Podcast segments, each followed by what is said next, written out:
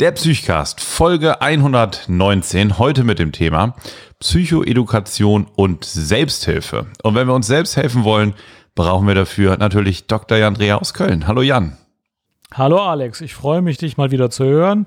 Und wir brauchen natürlich Dr. Alexander Kugelstadt aus Berlin. Psychcast.de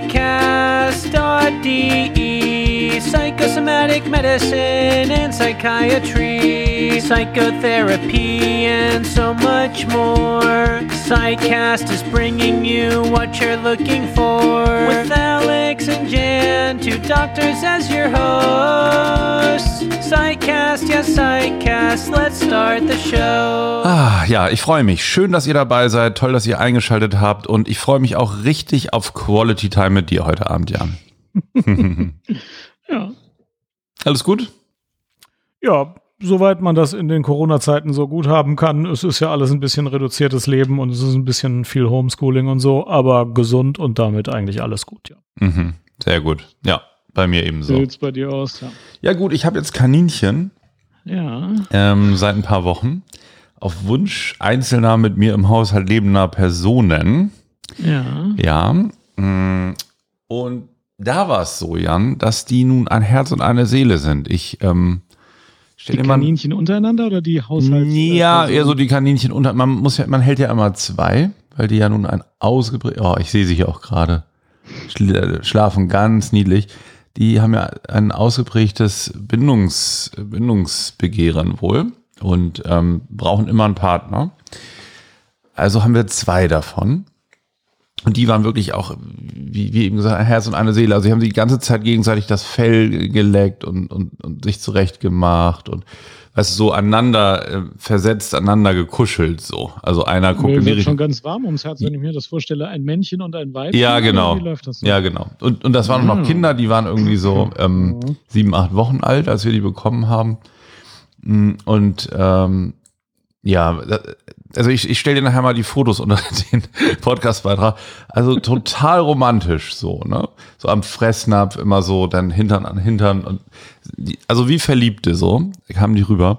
Und als ich die drei Wochen hatte, ne? Ich war irgendwie abends irgendwie, was wahrscheinlich für einen Psychcast gemacht oder so. Plötzlich rumpelt das im Stall, aber so richtig krass, also als wenn irgendwie, als wenn die Wohnung gleich zusammenbricht. Ne? Total erschrocken und dann höre ich wie so ein Glücksrad, als wenn du ein Glücksrad drehst, weißt du, so, so ein ganz lautes Rattern irgendwie Ja. so. Da renne ich zu den Nienchen, wie man im Internetforum sagt, Nienchen. Und da haben die sich sowas von gegenseitig im, ähm, im, im Würgegriff, sag ich mal. Also sind ständig im Kreis gerannt und haben dann richtig so zugeschnappt immer und das Fell flog immer in so kleinen Fetzen. Das sah extrem krass aus. So, ich hatte irgendwie so ein Buch in der Hand, bin dann gleich so dazwischen. Ich so, hey, hey, stopp, stopp und so, ne? Und ähm, das hat kaum was gebracht. Dann habe ich irgendwie einen da rausbekommen, so aus dem Gehege. Der andere war dann draußen, haben die sich, sind die sich weiter an, angegangen durch die Stäbe so. Richtig extrem. Und dann bin ich darauf rück, äh, zurückgekommen, was die Züchterin mir angeboten hatte, dass ich mich bei Fragen melden kann. Ne? Mhm. So, und die hat mir dann gesagt, als ich ihr das beschrieben habe, ja, ja klar, das sind Rangordnungskämpfe. Hm. Das müssen die führen. Die müssen jetzt klären, wer der Master ist. So.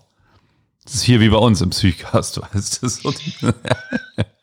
Ausgeprägtes Konkurrenzverhalten und die, die müssen irgendwie klären, wer da aufs Rudel aufpasst und ähm, wer der Untergebene ist, sozusagen. Und die darf man nicht trennen. Also man muss das sozusagen, man muss halt ein bisschen gucken, dass sie sich nicht zu stark verletzen. Aber dann muss man die das auskämpfen lassen. Das kann immer wieder losgehen so. Und dann habe ich aber leider gesehen, dass Luki, also Luki heißt unsere Kaninchendame, ne, dass sie schon an einer Foto geblutet hat. Und dann mussten wir den nächsten Tag leider, als wie so Eddies Kastration war, also Eddie ist kastriert worden letzten Monat, ne, mussten wir Luki gleich mitnehmen. Dann haben die beiden am gleichen Tag eine Vollnarkose bekommen. So. Und dann sagte der Tierarzt nochmal mit den Ran Rangordnungskämpfen. Da ist es Eddie wahrscheinlich aus Versehen passiert, dass der Luki eine Foto gehackt hat, ne? Aber es ist halt so, wenn man die unterbrechen will, dann muss man die nehmen, ins, in den Transportkorb zum Beispiel einen tun und in ein anderes Zimmer bringen, dass diese Geruchsfährte verloren geht und dass sie sich nicht sehen. Dann können die sich auch nicht mehr provozieren, weißt du? Damit die Aggression erstmal runterfahren kann. Also ich habe mehrere Fragen. Ja, pass auf, gleich. Und dann setzt man die wieder zusammen, so. Und dann habe ich recherchiert im Internet, dann gibt es halt ganz viel über Rangordnungskämpfe. Ne? Woher kommen die, wie entstehen die, was kann man dagegen tun, wie kann man sie fördern oder verhindern und so. Und jetzt bin ich sozusagen, ja, fragen wir erstmal deine Fragen, bevor ich sage, warum ich dir das erzähle. Also erstmal, sind Kaninchen eine matriarchale Gesellschaft oder eine patriarchale Gesellschaft? Ist das Alpha-Tier ein Männchen oder ein Weibchen? Das kann beides sein. Das, das, Ah, also es kann das Weibchen kann auch der Master werden. Ja. Ähm, vor allen Dingen jetzt, wo Ellie kastriert ist, sieht das tatsächlich so aus, weil das wird gerade neu verhandelt hier. Ja, Ja, das geht beides. Ja, okay. Denn äh, zuerst, als ich hörte, dass es da ungewöhnliche Geräusche aus dem Käfig gibt, dachte ich, wir müssen das Explizit-Tag an den Psychcast dran heften. Nee, aber nee, nee. dazu waren die noch zu grün hinter den Ohren. Also die sind Hm. ja noch, äh, noch nicht mal Jugendliche in dem Alter. Das sind schon noch Ja. Kinder. Ja. Nee, nee, das war's Aber nicht. Rangkämpfe gehen schon. Ja, ich Genau. verstehe. Und äh, Frage zwei ist, wenn du dann mit dem Buch dazwischen gehst, also erstens, Ja. welches Buch ist es? Nee, gut, das wollen wir aussparen. Und bist du dann das Alpha-Tierchen im Nienchenstall? Das ist eine sehr gute Frage. Also Ja. die Luki äh, sieht mich als Alpha-Tier. Das merke ich daran, dass sie mich leckt. Also wenn ich sie so auf den Arm nehme und ich habe einen nackten Ja. Arm, dann leckt sie mir die, den Arm so, wie sie, wie, wie sie von Eddie wiederum geleckt wird. Ne? Aha. Ähm, aber beim Eddie Also bin ich mir patriarchales. Genau, äh, aber man kann das halt auch, die, was die machen bei diesen Rangordnungskämpfen, die, die steigen so aufeinander drauf, nicht sexuell motiviert, sondern äh, ähm, handeln einfach aus, wer da oben ist und oben sitzen bleibt. Ne? Mhm. Und dann ist auch Luki oft auf Eddie gestiegen und so. Und wenn ich jetzt ähm, Luki nehme und ich äh, und sie will weg oder so, wenn man von oben die Hand drauflegt, dann akzeptiert sie das auch als Machtgeste sozusagen. Dann bin ich ihr Master, dann gibt sie nach. Und also das kann man schon mit denen auch aushandeln. Also die denken, glaube ich, ich bin ein Kaninchen. Also das ist schon so, dass man zu Ja. deren Rudel gehört. Und man kann wahrscheinlich da auch in die devote Position kommen, vermute ich mal. Und deine Kinder stehen die zwischen den beiden Kaninchen, über den Kaninchen oder unter den Kaninchen in der Rangordnung? Gute Frage. Mhm. Hm, Das weiß ich nicht, es wäre aber wichtig zu wissen, denke ich. Ja, findest du bitte bis zur nächsten Ja. Folge raus. Genau. Was ich, was ich dir damit sagen will, Jan, bevor, Mhm. bevor ich deine anderen Fragen beantworte, mir fiel mal wieder auf, wie ich ähm, relativ blauäugig ähm, diese süßen Tierchen bekommen habe ne? und dachte, alles Mhm. ist gut. Dann kam aber doch eine Menge Herausforderungen bis zu einer halb abgefetzten Pfote, die irgendwie angenäht werden musste und so weiter. Und ich habe dann, ähm, bin an Informationen gekommen. So, durch die Züchterin, durch den Tierarzt, durchs Internet, durch das Kaninchenbuch und habe mir dann natürlich versucht, selber auch Sachen klar zu machen. Und dadurch, dass ich an diese Information gekommen bin, ähm, konnte ich diese Situation jetzt mit meinen anderen Familienmitgliedern immer besser bewältigen. So. Und ich würde sagen, so inzwischen ist es jetzt eine, eine angenehme, belebende Herausforderung. Und es ist nicht mehr irgendwie so, dass man mit Fragezeichen und völlig verwundert davor steht und gar nicht mehr abweist, was geht, ne? sondern ich kann das einordnen, was passiert, kann irgendwie darauf reagieren, kann die auseinandernehmen, weiß, aber ich muss sie wieder zusammensetzen und all diese Dinge. Und da fiel mir nochmal auf, wie ähnlich das ja ist bei Krankheiten, bei psychischen oder psychosomatischen Krankheiten. Ähm, wir erwarten ja immer auch als Ärzte viel, dass Patienten was selber schon tun oder was ausprobieren oder, oder selbst tätig werden und motiviert sind. Und es ist so wichtig dafür, gute und, und eben die richtigen Informationen zu haben. Und was ich besonders faszinierend daran finde, ist, dass wenn man die Informationen noch nicht hatte, man gar nicht so richtig weiß, welche Informationen man noch nicht hat. Also als die Kaninchen da aufeinander losgegangen sind, hattest du ja keine Ahnung, was du nicht weißt über deren Sozialleben. genau. Und jetzt im Nachhinein kann man sich das fast nicht mehr vorstellen, dass man das nicht mehr weiß. Ja, das hast du sehr gut beschrieben, stimmt. Ja. Ja, weil ich aber mit der gleichen Sache schon mal auf die Fresse gefallen bin in meiner eigenen Familie. Ah. Das, die Geschichte kann ich kurz einbinden. Wir Oh kommen ja. danach zurück auf die Kaninchen. ich habe meinen Kindern sehr stolz erzählt, dass ich weiß, wo das Wort Stau herkommt. Mhm. Und die Kinder haben gesagt, das sei ja interessant, sollte ich mal erzählen. Und dann ähm, habe ich die gefragt, was die denn glauben, woher das Wort Stau kommt. Und die haben gesagt, sie wüssten es nicht. Und ich habe Mhm. sie aufgefordert, sich zu merken, wie das ist, wenn man nicht weiß, wo das Wort Stau herkommt. Das haben die sich dann gemerkt und dann habe ich das Rätsel aufgelöst und gesagt, Stau ist die Kurz, Kurzform von stehende Autos. Aha. Mhm. Stehende Autos. Wenn Ja. man es einmal gehört hat, kann man es praktisch sich nicht mehr vorstellen, dass man das mal nicht wusste, dass das stehende Autos ist. Und dann habe ich die gebeten, sich zu erinnern, wie das war, als sie das noch nicht wussten. Und dann haben die sich sehr gewehrt und gesagt, stehende Autos, das ist zu einfach, das kann nicht sein. Mhm. Und ich wollte jetzt diesen Punkt rüberbringen, dass die das mal nicht wussten und sich jetzt gar nicht mehr dran erinnern können, dass sie das noch vor drei Minuten nicht wussten. Dann haben die das aber bei Google rausgesucht, woher das Wort Stau kommt und Google sagt, das weiß man nicht. Also kann man nicht sagen. Ist einfach ein Wort. Hat aber nichts mit stehende Autos zu tun.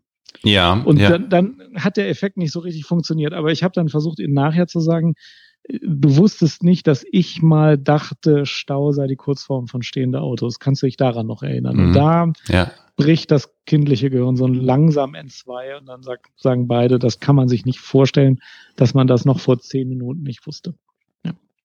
Ja, das ist, das ist, äh, ja, ist echt ein super Beispiel. Ich, ich glaube gerade, wie du das so erzählst, dass wir Ärzte halt häufig auch uns nicht vorstellen können, was Patienten, die vielleicht zum ersten Mal mit irgendeiner Situation konfrontiert werden, alles nicht wissen. Genau, wir stellen uns nicht vor, was sie nicht wissen und dann haben wir ja sogar noch die Vorstellung, es gibt nichts im, im Kopf als Erklärung. Oft ist es aber auch noch so, es ist noch eine falsche Erklärung da. Ich habe jetzt gerade ein Interview mit Doc Caro und Arbeitsminister Heil gelesen, Mhm. gesehen auf Ja. YouTube. Übrigens sehr empfehlenswert. Und ähm, da reden die über die Tarifverträge für Krankenschwestern. Und der Heil sagt, also man muss erstmal sagen, es hätte jetzt eine Umfrage gegeben und die meisten würden unter Tarifverträge Handytarifverträge verstehen. Klar, ja, natürlich. Würden sich ja. immer wundern, worüber da so gestritten wird und die Krankenschwestern bräuchten doch keine speziellen Handytarife, ja. Also es ging um Lohntarife. Also das heißt, Mhm, klar. wenn, ja. wenn man was nicht weiß, dann weiß man entweder gar nichts, wie du jetzt mit den Kaninchen, warum die sich so handeln, Mhm, mhm. oder man hat sogar was Falsches Ja, im Kopf genau. und erklärt sich die Welt aber völlig problemlos mit Handytarifen und denkt sich, ja, der Heil will jetzt spezielle Du, Handytarife ja, für. aber gutes Beispiel. Ich dachte dann an dem Abend, ich saß mit meiner Frau hier mit den Fragezeichen vor den Getränkaninchen und habe gedacht, okay, vielleicht mögen die sich nicht. Könnte ja sein, ne? Stand auch mal irgendwo, dann vertragen die sich nicht, dann muss man die aber jetzt getrennt lassen. So. Ja. Und das wäre halt für die total schlecht gewesen, so. Weil dann hätten die ja, Ja. gar nicht auskämpfen können, wer jetzt Master ist. Und wenn man also falsche Infos hat und falsches Modell im Kopf, dann, dann ist es wie ein Folgefehler. Ne? Dann setzt, setzt sich das Problem praktisch auf eine andere Weise immer weiter fort. Ja, wie bei dir mit den Kaninchen. Du bist jetzt das Oberkaninchen, was eigentlich nicht richtig ist. also nichts gegen deine Position. Ja, ja. Alpha-Kaninchen, aber eigentlich müsste das eines der beiden sein. Oder wenigstens eines deiner Kinder. Ja. Ja. Ja. Ja. Sollen wir mal den Sprung zur Medizin machen oder ist das eigentlich selbsterklärend, was sich daraus für die Medizin ergibt? Nee, lass uns mal über Psychoedukation sprechen. Ähm, Ja. Weil Psychoedukation ähm, ist ja eigentlich entstanden äh, so als Intervention auch für Familien, was über Schizophrenie vor allen Dingen Wissen vermitteln sollte, ne? über ähm, schizophrene Erkrankungen. Und ähm, war ja auch, oder es ist halt ein uneinheitlich verwendeter Begriff, aber daher ist dieses Wort wohl entstanden und auch ähm, in Deutschland so als eigenes Therapieprogramm äh, in, in, im Bereich kognitiv-verhaltenstherapeutischer Ansätze, so ne, in den 80er Jahren, wo ganz gezielt Schlüsselinformationen über Krankheiten weitergegeben werden. Ist das so richtig? Kann man das so ja, sagen? das ist so richtig. Ich kann mich auch noch an die Zeit erinnern, Ja. wo die Aufklärung über Schizophrenie lief. Ich habe damals als Assistenzarzt, so alt bin ich schon, auch solche Gruppen gemacht. Und Ja. da war es genau wie mit uns und den Kaninchen.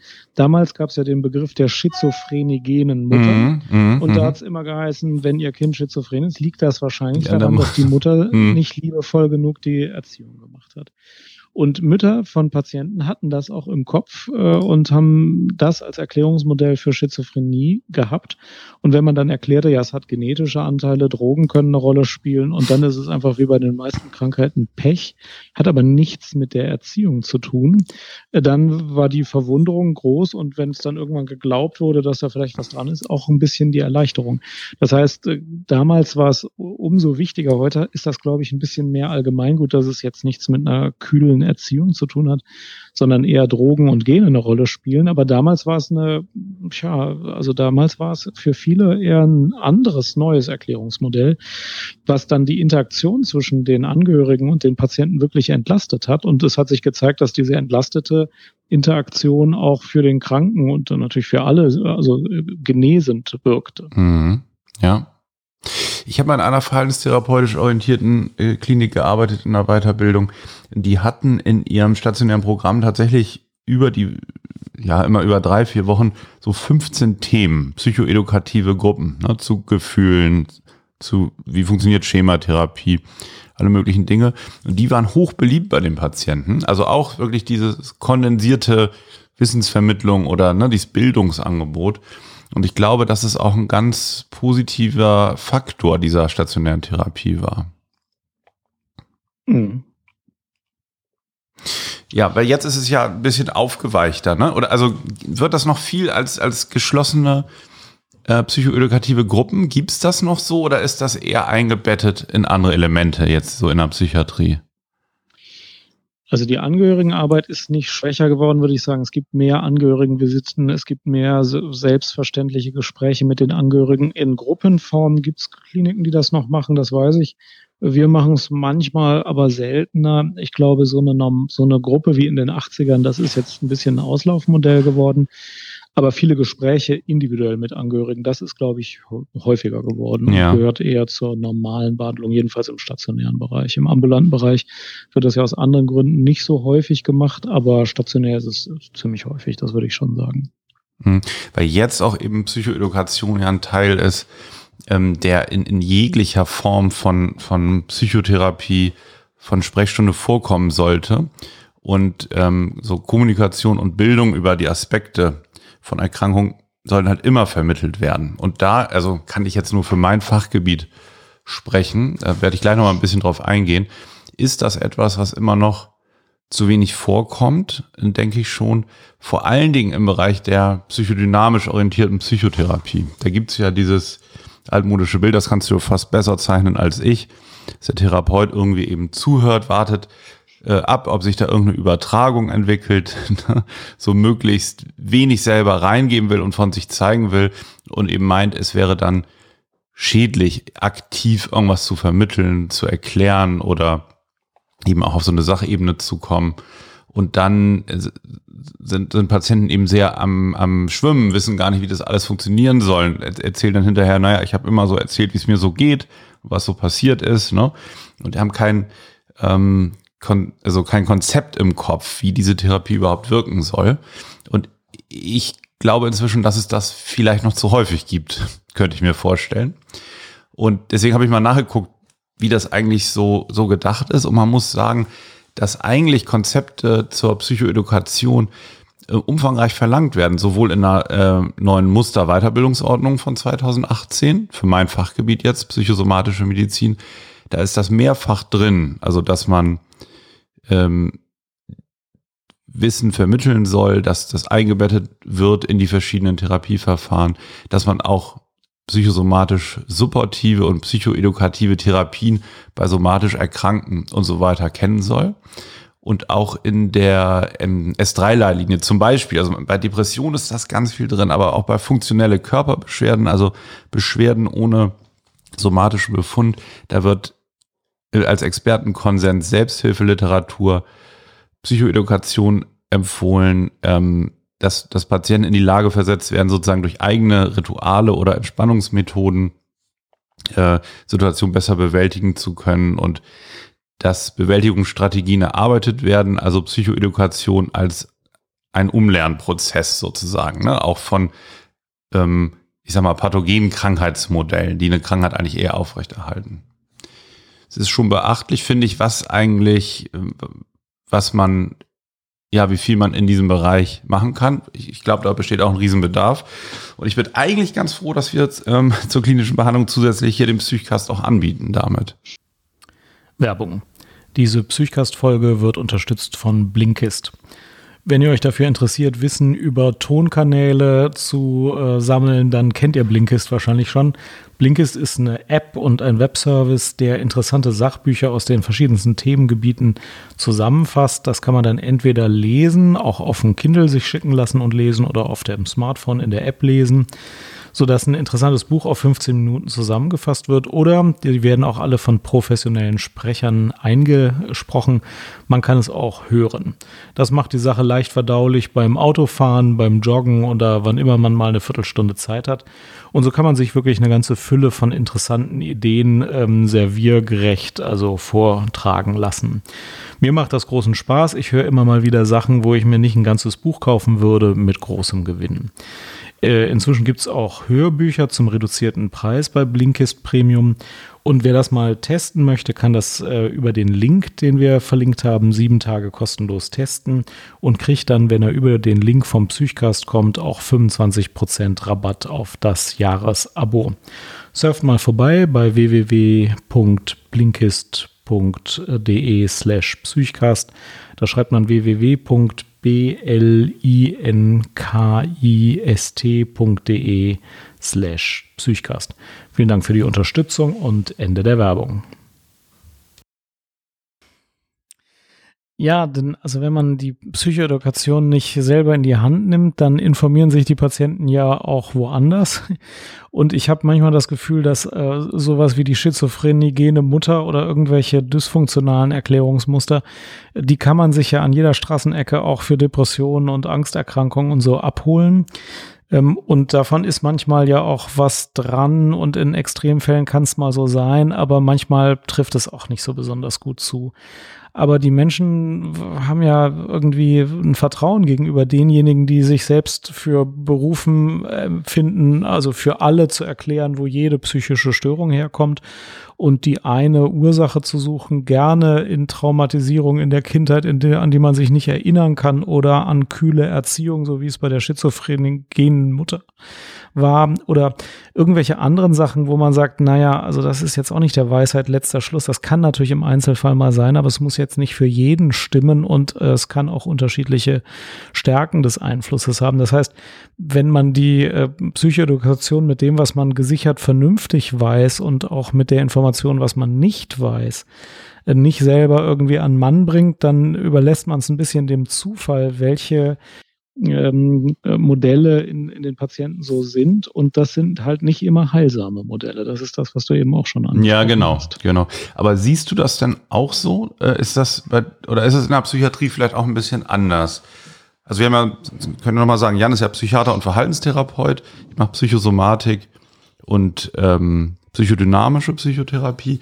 Ich würde sagen, bei mir kommt das oftmals zu wenig vor dass, dass also Informationen auch weitergegeben werden. Ne? Was ist ein biopsychosoziales Krankheitsmodell überhaupt? Ne? Also mhm. man wünscht sich ja vom Patienten, dass er doch äh, sieht, dass ne, verschiedene Maßnahmen Sport was bringen kann, ja, dass Ausdruck von Gefühlen was bringen kann für ihn. Aber hat er wirklich die Informationen an der Hand, die er braucht, um das zu verstehen? Das meine ich, hat er oft zu wenig, der Patient oder die Patientin. Wie ist das ja. bei dir? Ja, also wenn man sich traut zu fragen, dann merkt man, dass die Modelle, wo die Krankheit herkommen, sehr unterschiedlich sind. Und wenn man dann versucht herauszufinden, wie hoch das Interesse ist, ein alternatives Modell zu bekommen, dann gibt es sehr unterschiedliche Antworten.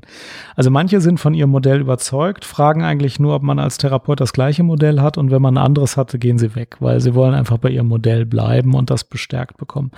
Andere haben keine oder unsichere Modelle und wollen sich auch gerne mal anhören, was der Therapeut so sagt. Und ähm, Dritte sind einfach der Meinung, der, der Therapeut wird mir das schon erklären und ich muss mir da gar keine Meinung zu bilden. Und ähm, ich finde schon gut, wenn man ein bisschen die Modelle des Patienten am Anfang mal kennenlernt, bevor man seine eigenen Modelle über den drüber streift. Das hat große Vorteile. Also die Frage, was denken Sie, wo kommt Ihre Krankheit her? Die ist schon sehr wichtig. Denn wenn da was sehr dysfunktional ist, dann kann man daran was tun. Und wenn man gleich sagt, wissen Sie was, bei Ihnen sind es die Gene, äh, dann kommt man sowieso nicht mehr auf einen vernünftigen Diskussionszweig. Und da ich bei den meisten Krankheiten gar nicht so genau weiß, wo die herkommen, komme und mein Expertenwissen nach vielen Jahren immer mehr in die Richtung geht, ja, man weiß es einfach oft nicht. Ja. ja, es gibt die Gene, ja, es gibt die Erziehung, es gibt die Umwelt, es gibt Glück und Pech. Aber was jetzt in diesem einzelnen Patienten dazu geführt hat, also oft weiß man es nicht. Und ob es immer der Tod der Großmutter vor 15 Jahren ist, das weiß man halt auch nicht. Ich mache das jetzt extra ein bisschen überspitzt. Also wenn dann jemand eine einfache Lösung für sich gefunden hat, dann will ich ihm die gar nicht wegnehmen. Aber ich heimlich für mich denke mir, wahrscheinlich gibt es noch weitere Einflüsse. Und ich weiß dann gar nicht so viel, aber manchmal ist das eben auch ehrlich und aufrichtig zu sagen. Also vielleicht finden Sie bei den Selbsthilfeliteratur-Ratgebern ähm, Bücher, die Ihnen die eine Lösung oder die eine Ursache erklären und ein anderes Buch erklärt die andere Ursache und Sie müssen sich was zusammensuchen, was für Sie hilfreich ist, aber ähm, eine Gewissheit gibt es oft nicht so richtig. Ne? Mhm. Ja, also ich, ich erlebe eher bei Patienten, dass sie einen, riesen Durst danach haben, halt für sich irgendwie eine Idee davon zu haben. Und das ist ja auch für die, für die Therapie ganz gut, ein gemeinsames Modell zumindest aufzubauen. Und ähm, die Forschung zur Psychoedukation zeigt eben eindeutig eine positive Korrelation zwischen also einem, einem Verständnis für das, was dann passieren soll in der Therapie, bezogen aufs eigene Problem und dem Therapieergebnis. Und ähm, das finde ich aus klinischer Erfahrung auch plausibel.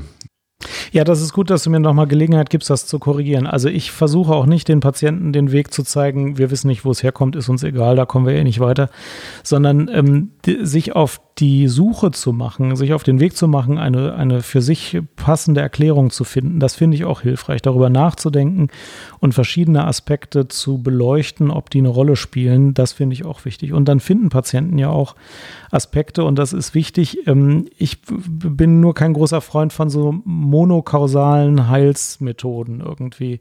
Also das, das ist nicht so meine Sache. Aber ähm, trotzdem zu suchen ist natürlich gut und auch viel darüber zu sprechen ist auch gut. Also nur, also meine Sache ist das auch nicht. Und die, die wichtig ist sozusagen laut Forschung, was Psychoedukation angeht, die Rationale hinter einer Therapietechnik auch zu erklären. Ne? Also das, das kann man ja. ruhig machen. Und dabei ist ja wichtig zu sagen, die ganzen spezifischen Sachen, also der theoretische Hintergrund, ja, ist gar nicht das Entscheidende. Also ne, man, man arbeitet zwar auch vielleicht vor einem, ne, vor einem bestimmten Modell, aber das Entscheidende ist, ähm, die, die breiteste Basis hat ja die Allianz von Patientin und Ärztin. So. Also die, da gibt's die, die größte Evidenz sozusagen. Und dann gibt's auch diese Zielorientierung, also ein Zielkonsens, ne, dass man gemeinsam, das ist, das ist sozusagen noch wirksamer, aber hat nicht so eine breite Evidenz in der Forschung. Aber das kann man, das sollte man unbedingt erklären, dass das ja die nachgewiesenen Wirkfaktoren sind. Ist total wichtig ja. zu wissen, weil dann kann man darauf eingehen, wenn man merkt, ach, es klappt jetzt gar nicht, die Therapieallianz, die Therapiebeziehung, da ist eine Schwierigkeit, dann ist das eben genau das wichtige Thema, daran zu arbeiten. Das ist viel wichtiger, als, als irgendein Theoriemanual durchzuprügeln. Ja, das ist ein Punkt, aber bei diesem Punkt denke ich oft, und das sage ich auch immer, dass es nicht reicht, eine Ursache zu finden und dann löst sich das Problem von selber auf. Also, denn das ist auch eine Hoffnung, die viele Patienten die Psychotherapie mitbringen. Die sagen, wenn ich nur mal die Ursache gefunden habe, dann muss ich jetzt Biografiearbeit leisten und wenn ich dann die Ursache gefunden habe, dann ist, löst sich der Knoten. Ja? Und manchmal hilft es, ein passendes Erklärungsmodell zu identifizieren, um dann Verhaltensweisen in der Gegenwart und Zukunft anders zu machen machen oder auch äh, Gefühle oder Gedanken zu verändern und Probleme werden weniger. Aber es ist nicht automatisch so. Und manchmal bringt es auch gar nichts. Manchmal identifiziere ich was und alle sagen, ja, das wird ein Haupteinflussfaktor für die Genese der Erkrankung gewesen sein und dadurch ist die Erkrankung eben noch überhaupt nicht weg. Also es ist kein Automatismus, wenn ich eine gute Erklärung gefunden habe, dass ich dann alle Sorgen los bin. Das hat, finde ich, sehr gut Gerhard Roth beschrieben, der Neurowissenschaftler aus Bremen der äh, genau das beschreibt, ähm, dass er auch da bei ähm, also neurobiologischen Untersuchungen keine Veränderung findet. Also die reine Erkenntnis, früher sagte man ja so aufdeckende Therapie, ne? Ich verstehe mhm. vielleicht mehr, was in mir vorgeht oder ne, ich, ich stelle mir so Zusammenhänge her. Ich habe immer Angst in der Situation, ah ja, das ist ja die Situation, die ich von früher kenne. Ne, das alleine führt nicht dazu, dass das weggeht, sondern dann kommt die Umstrukturierung, das Umlernen, ja. Umüben, sozusagen neue Erfahrungen machen. Ganz genau. Also es ist nicht so, wie man früher, früher dachte man das ja, dass die Erkenntnis oder das Aufdecken, ähm, das denken auch noch, das ist ja auch noch so, so im Gedankengut oft drin, dass wie so ein Knoten platzt. Ne? Werde ich auch manchmal gefragt, ob man sich das so vorstellen kann. Das Mhm. ist eben nicht Wir so. müssen- Ja. Deswegen jetzt mal kurz auftauchen und zurück zu den Kaninchen gehen. ja. Jetzt weißt du ja, was mit den Kaninchen los ist, wenn die aufeinander Genau. äh, losgehen. Wie verhältst du dich jetzt, wenn du das jetzt ja weißt? Ja, also hatte ich jetzt die Situation inzwischen, Ja. das war jetzt schon wieder ein paar Mal, total entspannt erstmal. So. Ah. Die laufen auch viel frei rum in der Wohnung und ne, ich sitze gestern da, lese was, die gehen aufeinander los und ich höre das schon. Ich fahre erstmal gar nicht richtig hoch und gucke mir das gar nicht an. Wenn das zu viel wird, dann weiß ich jetzt, was ich machen kann. Dann kann ich die kurz trennen. 20 Minuten, dass sie sich aber auch nicht sehen und riechen und setze sie wieder zusammen und das funktioniert tatsächlich. Dann ähm, in- sind sie erstmal wieder vorsichtiger. Also dann spielen sie vielleicht auch, aber es ist dann nicht mehr so, dann waren sie zu hoch geschaukelt, ne? Dann waren sie also irgendwie, äh, ja, war der Hirnstamm so ein bisschen sehr im, in Alarmstimmung. Ähm, und, und das funktioniert sozusagen. Aber es ging nicht, nicht nur darum, dass ich mein Wissen jetzt hatte, was passiert, sondern ich muss natürlich jetzt auch gucken, wie ich auf andere Weise damit umgehe. Das ist der zweite Schritt. Und ähm, wenn man das macht, ähm, und das ist ja das, was wir auch bei Patienten sehen, dann macht es halt auch Spaß. Ja, das ist sehr schön, dass du beide Schritte schon bei den Kaninchen beschreiben kannst, denn das gibt es auch bei vielen Krankheiten. Der erste Schritt ist, wenn man ein Muster erkennt und sagt, das habe ich schon seit der Kindheit, da habe ich es auch gelernt und ich wende es auch in der Gegenwart immer wieder an. Und wenn man erkennt, das ist so mein Muster, vielleicht sogar das ist mein dysfunktionales Muster, dann hat man schon eine gewisse Distanz dazu. In dem Moment, wo man das sich so beschreibt gedanklich, hat man ja schon die Distanz eingenommen. Und das hilft schon, äh, dass man dem nicht so ausgeliefert ist und dass man es vielleicht auch nicht so verfolgt, wie du, wenn du jetzt nicht die Kaninchen sofort trennst mit dem Buch.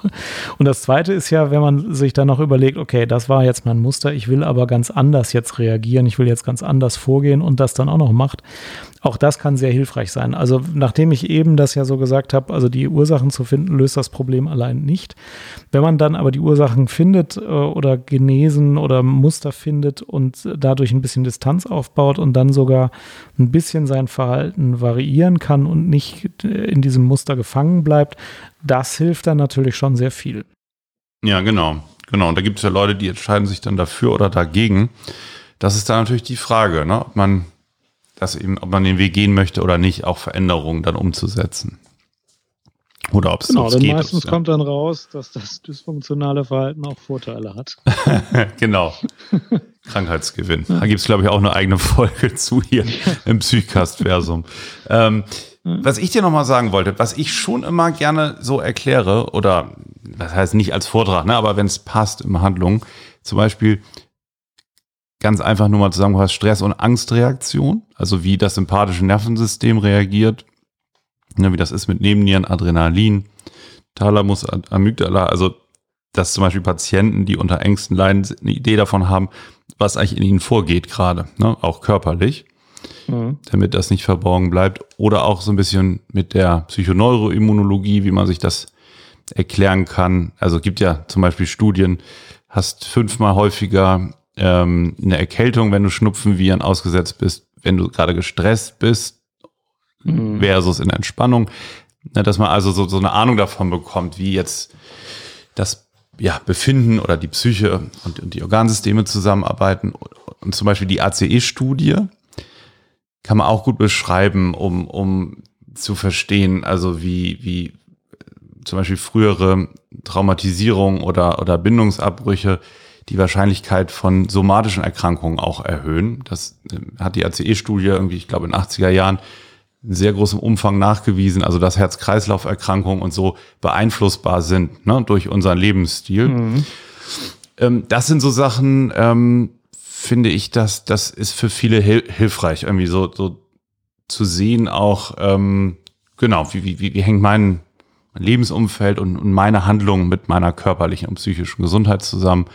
Es gibt zum Beispiel, was ich auch total spannend finde, vielleicht letzter Punkt dazu, die Grant und Glück Study ähm, aus den USA.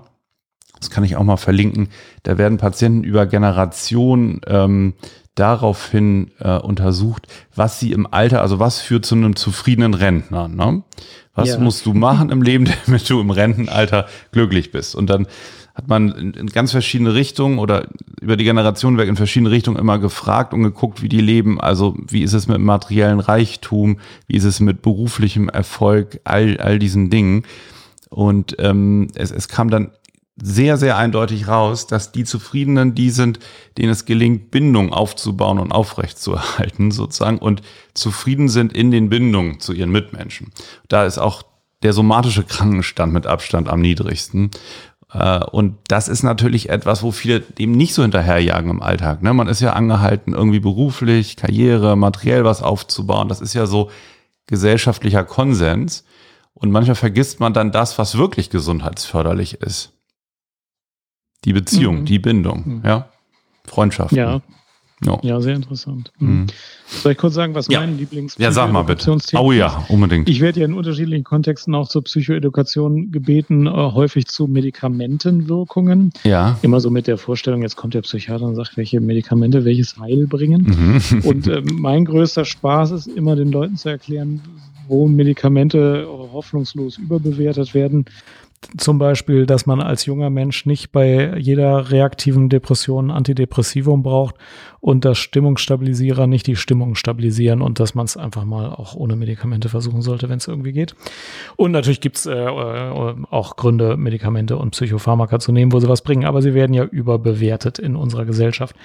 Und da ähm, wundere ich mich immer, also gut, ich beschäftige mich jetzt lange und viel mit Medikamenten und weiß, was sie bringen und weiß aber an vielen Stellen auch, wo ich jetzt keine große Wirkung erwarten würde und wo ich auch gute Wissenschaft auf meiner Seite haben, dass sie in bestimmten Situationen nichts bringen, wo doch viele Patienten dann überrascht sind. Also es gibt ja welche, die wollen keine Medikamente, aber es gibt auch viele, die wollen Medikamente gegen jedes seelische Leid. Ähm, auch an Stellen, wo es nichts bringt. Und ähm, da kann man äh, Psychoedukation führen und wo man wirklich sieht, wo den Leuten irgendwie so eine so eine Wand eingerissen wird und wo irgendwie großes Erstaunen ist. Und da, dann ist ja eine Psychoedukation gut. Ob ich jetzt die Weisheit gefressen habe oder nicht, weiß ich auch nicht. Aber die Ja, Leute doch, doch. zum Nachdenken zu bringen, ich denke es wohl auch, aber die Leute zum Nachdenken zu bringen Ja. und äh, klar zu machen, das kann man auch anders sehen und aus einer Quelle, also ich bin ja vertrauenswürdig, was Tabletten angeht. Äh, Das ist, äh, das macht schon Spaß. Dann weiß man einfach, okay, vielleicht überlegen die sich jetzt wirklich, ob in ihrer Situation mehrere Gespräche mit dem konflikthaften Partner und Sport nicht doch wirksamer sind als Citalopram. Das ist eigentlich witzig, wo du das gerade sagst, dass gerade wir, die ja nun Medizin studiert haben, ne, und, und, und prinzipiell ja auch, ja, Dinge jetzt in einem medizinischen Umfeld behandeln, dass wir immer eher so versuchen wegzukommen oder oft, ne, das Ziel ist, davon wegzukommen, hin zu den ganz normalen Dingen, ne? Ja, Weißt du, was ich meine? Also, ja. Das, das beobachte ich auch. Und da sind wir bei einem Punkt, das hattest du mir im kurz Vorgespräch noch kurz gesagt.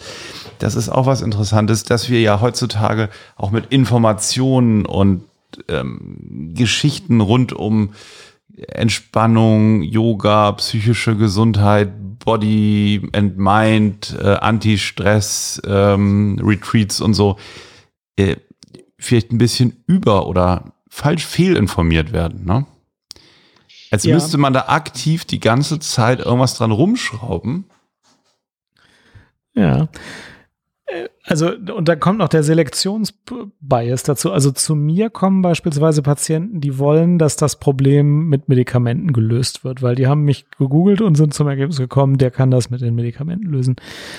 Patienten, die glauben, man müsse das Problem durch Yoga lösen, kommen ja nicht zu mir, sondern gehen ja zu einem Yogalehrer. Und ich glaube, es gibt so einen großen Markt an Erklärungen und Modellen und jeder Patient sucht sich irgendwie ja das aus, was zu ihm passt. Und wenn es hilft, ist auch gut. Ne? Also das haben wir hier, das ist offizielles Psychcast-Grundgesetz. Wer heilt, hat recht. Und wenn es hilft, ist gut. Ne? Ähm, oh, aber, weiß ich nicht so ähm, genau, aber okay. was ich nicht, also wenn ich, Entschuldigung, wenn ich Ja. unterbreche, was ich das nicht unterschreiben würde, wenn das mit unlauteren Methoden irgendwie viel Geld kostet und, und Ja. Käsekram ist. Hm. Das stimmt. Also wenn ich für viel Geld äh, irgendwie eine Therapie mache, die bei einer Krankheit, die ich wirklich heilen kann, schlecht äh, wirkt, das Hm. ist ja klar. Also Ja. die Heilpraktiker, die den Krebs behandelt haben und die Ja. Patienten sind dann an einem behandelbaren Krebs gestorben. Das ist jetzt nicht das, was wir im Psychobereich wollen. Auch der Einsatz von Sachen wie LSD äh, ohne kontrollierte Rahmenbedingungen, wo Patienten gestorben sind, weil irgendjemand seine Eddie, Waage nicht Eddie. richtig benutzt hat. Hey, Eddie. Ja, gleich wieder da. Ja, nee, Nein, ich, ich bin da. Seinen, Ja, seinen Rang äh, Ja, ja. Kampf aus. Du darfst ihn nicht unterbrechen. ja, so, okay. Entschuldigung, ja. Ja, nee, also das. Genau, das, das meinst du ja gar nicht. Ist, ist klar. richtig. Genau, wollte ich nur noch mal, nur noch mal hinzufügen. Und es ist Ja. schon so, dass sich Mhm. manche selbst erklärten Experten irgendwie auch zu eigen machen, dass die Patienten dann denken, okay, diesen Guru brauche ich, um meine Probleme zu lösen. Obwohl man von außen betrachtet sagen würde, du brauchst keinen Guru, du kannst mit deinem eigenen gesunden Menschenverstand deine Probleme lösen. Und da finde ich dann auch immer, will, will ich auch gerne zu ermutigen, man muss nicht für jedes Problem einen hochbezahlten Guru konsultieren. Man kann es erstmal mit dem naheliegendsten und mit dem eigenen gesunden Menschenverstand versuchen. Das fällt mir schon manchmal auf, dass die Leute sich das gar nicht mehr trauen. Mhm, ja, genau. Ja, das ist vielleicht auch ein bisschen so entstanden, weil die, die, die somatische Medizin, da ist ja immer eher mit mehr Technik, ne, und kann man eher mit mehr Interventionen dann auch Gesundheit herstellen. Das gilt meiner Meinung nach eben nicht für den Bereich der psychischen Erkrankungen. Genau, aber da, da hast du recht. Um Morbus Basedow festzustellen, brauche ich wirklich ein Labor und Ja. einen Ultraschall. Es geht nicht anders. Und das wird ja auf die Psyche übertragen und da heißt es dann, äh, ja, dann muss ich halt, wenn ich ein psychisches Problem habe, auch zum Experten. Und es gibt Situationen, wo es richtig ist, zum Experten zu gehen. Aber manchmal denke ich, diesen ersten Schritt, also du hast einen Konflikt mit deinem Arbeitgeber, sprich doch mal mit dem. diesen ersten Schritt könnte man auch ohne Experten machen. Gut, es gibt verfahrene Situationen, da ist besser, man geht erstmal zu einem Sozialarbeiter, zu einem Rechtsanwalt oder zu einem Psychiater. Und manchmal klappt der erste Schritt nur mit dieser Hilfe. Da habe ich gar nichts gegen. Ich mache das jeden Tag, diese Hilfe zu leisten und ist auch super. Ich bin da auch nicht sauer. Aber wenn ein Guru von außen sagt, nur wenn du erst mit mir gesprochen hast und mein Buch gelesen hast und mein Seminar ge gebucht hast für 800 Euro am Tag, dann kannst du anfangen, überhaupt mit diesen Problemen irgendwie dich auseinanderzusetzen. Dann finde ich das in der Regel falsch. Mhm. Ja, absolut. Absolut. Mhm. Ja. Gut. Also wir ermuntern zur Selbstwirksamkeit, oder? ja, zur Selbstwirksamkeit und die Kolleginnen und Kollegen manchmal dazu auch so, so medizinische Sachverhalte mit verkürzten, einfachen Worten wiederzugeben für die Patienten und deutlich zu machen, was sind medizinische Fakten, was ist vielleicht ein Störungsmodell, ne? nur eine Idee, sozusagen eine Hypothese und das auch voneinander zu trennen und ähm, sozusagen mit der Sicht des Patienten abzugleichen und so weiter. Ähm, da, ähm, also glaube ich, fällt das auch, wenn man neu ist jetzt so im Fachgebiet und ähm, das fällt manchmal gar nicht so leicht, das auch zu, zu verkürzen. Also mir ist das aufge, aufgefallen, als ich das Buch geschrieben habe. Ne? Da musste ich mich logischerweise auch oft trauen, einfach ähm, einzudampfen, einen komplexen Zusammenhang. Ne? Und dann ist der ein bisschen einfacher beschrieben, knackig, verständlich und aber vielleicht auch ähm, eben nicht, nicht ganz so genau mit allen Details. So. Und dafür wird es aber zugänglicher und dann, dann können Leute darauf zugreifen, die das ganz Komplexe vielleicht irgendwie zu langweilig und zu verwirrend finden. Weißt du, wie ich meine? Ja. Mhm. Deswegen glaube ich, manchmal ist es gut, einfach auch mal zu verkürzen und ähm, ja, und, und damit vereinfacht und nicht ganz so wissenschaftlich schick zur Verfügung zu stellen. Ja. Mhm. Und weißt du, wie ich seit 20 Jahren anfange, den Assistenzärztinnen und Assistenzärzten zu erklären, wie sie Psychotherapie machen sollen? Das muss ich jetzt auch nochmal erzählen. Oh, gerne, ja. Und zwar, Also Moment, ich stelle mir das jetzt mal so vor. Ne? Ich fange jetzt so bei dir an. Habe ich Psychologie studiert oder was habe ich studiert? Oder Nee, Medizin? Äh, Nee, eher, eher Medizin. Medizin. Ich bin Assistenzarzt, so, Du ne? bist Assistenzärztin. Bin dann so ne? aufgeregt, weil das ist natürlich erstmal so die Vorstellung, ich Therapeut, ich habe doch jetzt Medizin studiert und ich habe da gar nicht so viel Erfahrung mit und hu, und ich bin ja erst 28, Dr. Dreher. Wie soll ich denn jetzt, was, wie mache ich das denn jetzt mit dieser Psychotherapie?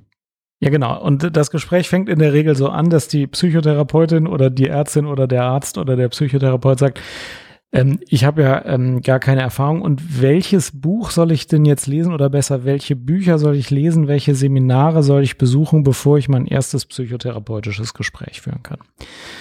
Und dann erinnere ich mich daran, dass ich die gleiche Situation vor wie viel, vor 25 Jahren auch hatte und äh, auch irgendwann in der psychiatrischen Klinik angefangen hatte und äh, psychotherapeutische Gespräche führen sollte und überhaupt keine Ahnung hatte, kein, kein ordentliches Buch gelesen hatte, kein teures Seminar besucht hatte und dachte, wie mache ich das denn jetzt? Und dann habe ich mir ein Buch gekauft und ich weiß leider nicht mehr, wie das heißt oder Schade. wie die Autorin hieß. Ja, ich habe das auch schon gesucht, weil ich das ja seit Mhm. 20 Jahren jetzt empfehle, aber ich finde es halt nicht mehr. Und das Buch hatte 80 Seiten, es war also wirklich sehr schmal. Und auf das Und berufst du dich heute im Norden dann. Viele sagen, es ist immer noch das Einzige, was ich weiß und ich halte das aus. Ähm, und es war von einer sehr angesehenen Ach, Psychotherapeutin, das würde die ich ja auch gern wissen, was das 800-seitige Bücher geschrieben hat. Ja. Und die hat gesagt, wenn Sie anfangen, gilt Folgendes. Wenn Sie anfangen, äh, dann äh, nehmen Sie sich die Patientin oder den Patienten, sprechen Sie mit Ihrem gesunden Menschenverstand, mit ihr oder ihm, versuchen Sie das Problem rauszufinden und versuchen Sie mit der Patientin, mit dem Patienten zusammen einen vernünftigen Weg zu finden, das Problem zu lösen. So fangen Sie Psychotherapie an. Und das machen Sie erstmal und da gewinnen Sie erstmal ein bisschen Sicherheit und in den ersten ein, zwei Jahren reicht das völlig aus und Sie werden sehen, dass Sie den Leuten sehr viel helfen. Und danach kaufen Sie sich die 800-seitigen Spezialbände DBT für fortgeschritten. So weit kamst du aber dann nie. Das überlasse ich jetzt der Fantasie der Zuhörerinnen und Zuhörer, ob ich später noch spezielle Techniken dazugelernt habe oder nicht. Für den Anfang finde ich das nach wie vor richtig. Da soll man sich trauen, mit seinem gesunden Menschenverstand und Empathie mit dem Patienten, mit der Patientin eine Lösung zu suchen. Und die Leute gucken mich dann immer mit großen Augen an, aber irgendwie versuchen die das dann, das sehe ich ja dann und dann freue ich mich immer. Und wenn ich dann frage, was haben sie so besprochen, was haben sie so gemacht, höre ich immer ganz vernünftige Ideen ohne große Spezialkunde und das finde ich fürs erste halbe Jahr oder fürs erste Jahr gar nicht so schlecht. Hm. Und dann äh, liest man natürlich die 800 Seiten. Ja, und dabei sollte man sich in den ersten ein, zwei Jahren noch klar machen, dass man nie wieder so wirksam wird arbeiten, so wirksam wird arbeiten können wie in dieser Phase. Ne? Da hat man ja das die. zeigen Das, alle Studien. ja. Ja. Mit jeder Seite vom 800 Seiten Buch wird das immer weniger, das wird immer weniger greifbar für die Patienten, immer theoretischer und dann wird man alt und, und ist nicht mehr motiviert und oh, nee. Und kurz vor der Pensionierung steigt aber die Wirksamkeit wieder, zeigen diese Studien. So eine U. Da freue ich, da freue ich mich drauf. Das wird herrlich als alter Mann in dem Beruf, oder? Ja, das ist, wenn du vergessen hast, was in den 800 Seiten stand und wenn du es wieder zurück mit der normalen Lebens Ja, genau, genau. Und, ah, und dann mit diesem, mit diesem ein bisschen grauer Star ne, und so, so ein Ja. leichter Tremor, weißt du so? Siehst nichts mehr, hörst nichts mehr. Aber auch so möchte ich das ja auch als Patient haben. Und dann, oh, ich glaube, also dann, dann, dann denkt man wirklich, man hat den weisesten Menschen vor sich. Ja. Müssen wir noch sagen, dass es für spezielle Situationen sehr hilfreich ist, spezielle Techniken zu können oder hat sich das erschlossen? Das hat sich erschlossen, oder? Ja, ja, ja. mir geht's jetzt um, um Psychoedukation. Ja, sehr gut. Alex, hast du eine Fundsache der Woche? Ähm, habe ich eine Fundsache der Woche. Ähm, vielleicht zum ähm, eine Sache noch. Da, da bin ich mir noch nicht so sicher. Das habe ich jetzt nicht Patientinnen und Patienten empfohlen, aber dieses kleine Buch, gibt so ein 60-Seiten-Buch von Epiktet, Handbüchlein der Moral. Ne? Epiktet ist ja ein Philosoph. So.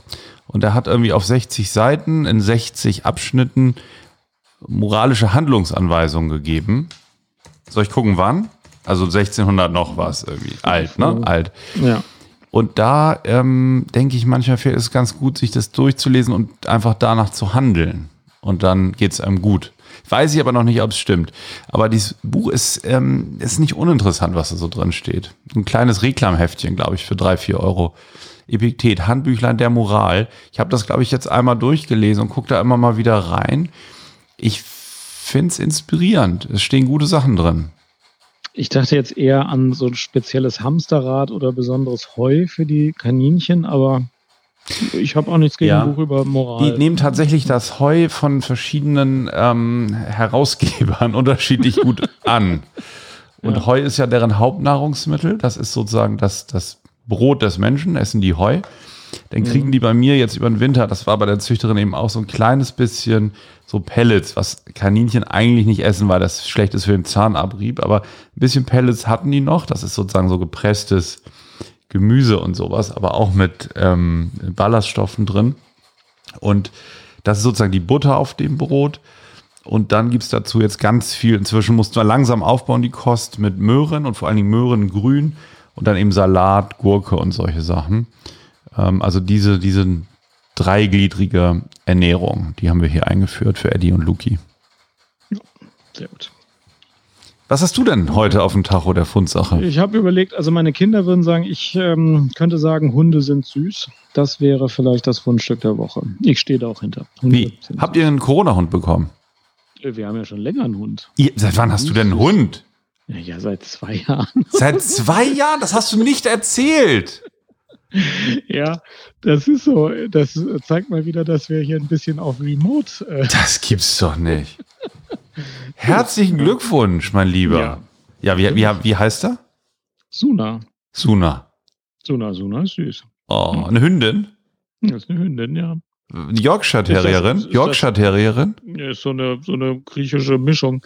Ist das Einzige, was einen in Corona-Zeiten über Wasser hält. Nein, ein du bist Hundeexperte Hund. geworden. Ja, ja. Ja, das nicht. Aber Suna. ja. Ja. Und geht die viel Ja. auf dich ein, so? Also Suna akzeptiert, also Suna findet auch, dass wir ein Rudel sind. Ja. Also die, die, diese, diese Artgrenze Mensch-Hund hat die kein Thema mit, interessiert die nicht, findet die, also wir sind alle gleich. Wir finden das auch alle. Also ist in Ordnung. Womit wir vielleicht auch noch so bei diesem Thema, das müssen wir wann anders bitte mal machen. Ich, ähm, ich belese mich da auch gerade über, über die, die Auswirkungen so vom Zusammenleben mit Tieren. Ich finde das interessant. Also ich hatte früher auch immer einen Hund in der Familie. Mhm. Jetzt hatte ich länger keine Tiere, jetzt habe ich die Kaninchen. Und ich muss sagen, ich finde so Kommunikation mit Lebewesen, die nicht Menschen sind, irgendwie echt entspannend. Also ich glaube tatsächlich, dass das ähm, wie, wie Resilienz bringen kann, wie man das ja so schön nennt. Oder? Äh, Finde ich ein Mhm. interessantes Thema. Sollten wir Mhm. wirklich mal ja, machen. lass uns das mal machen. Tiere kommunizieren ja wirklich sehr viel und sehr, sehr Ja. schön. Mhm. Ja, machen wir. Ah, Mensch, du, ich habe mich total gefreut heute. Super, vielen Dank. Ich danke dir. Auch vielen Dank an die Zuhörer fürs Zuhören. Äh, ihr dürft uns übrigens bei iTunes bewerten. Das hilft anderen, uns zu finden. Und ähm, ja, freut uns. Hm. Kommentare freuen uns auch. Genau. Bis bald. Alles klar, bis bald. Ciao. Tschüss.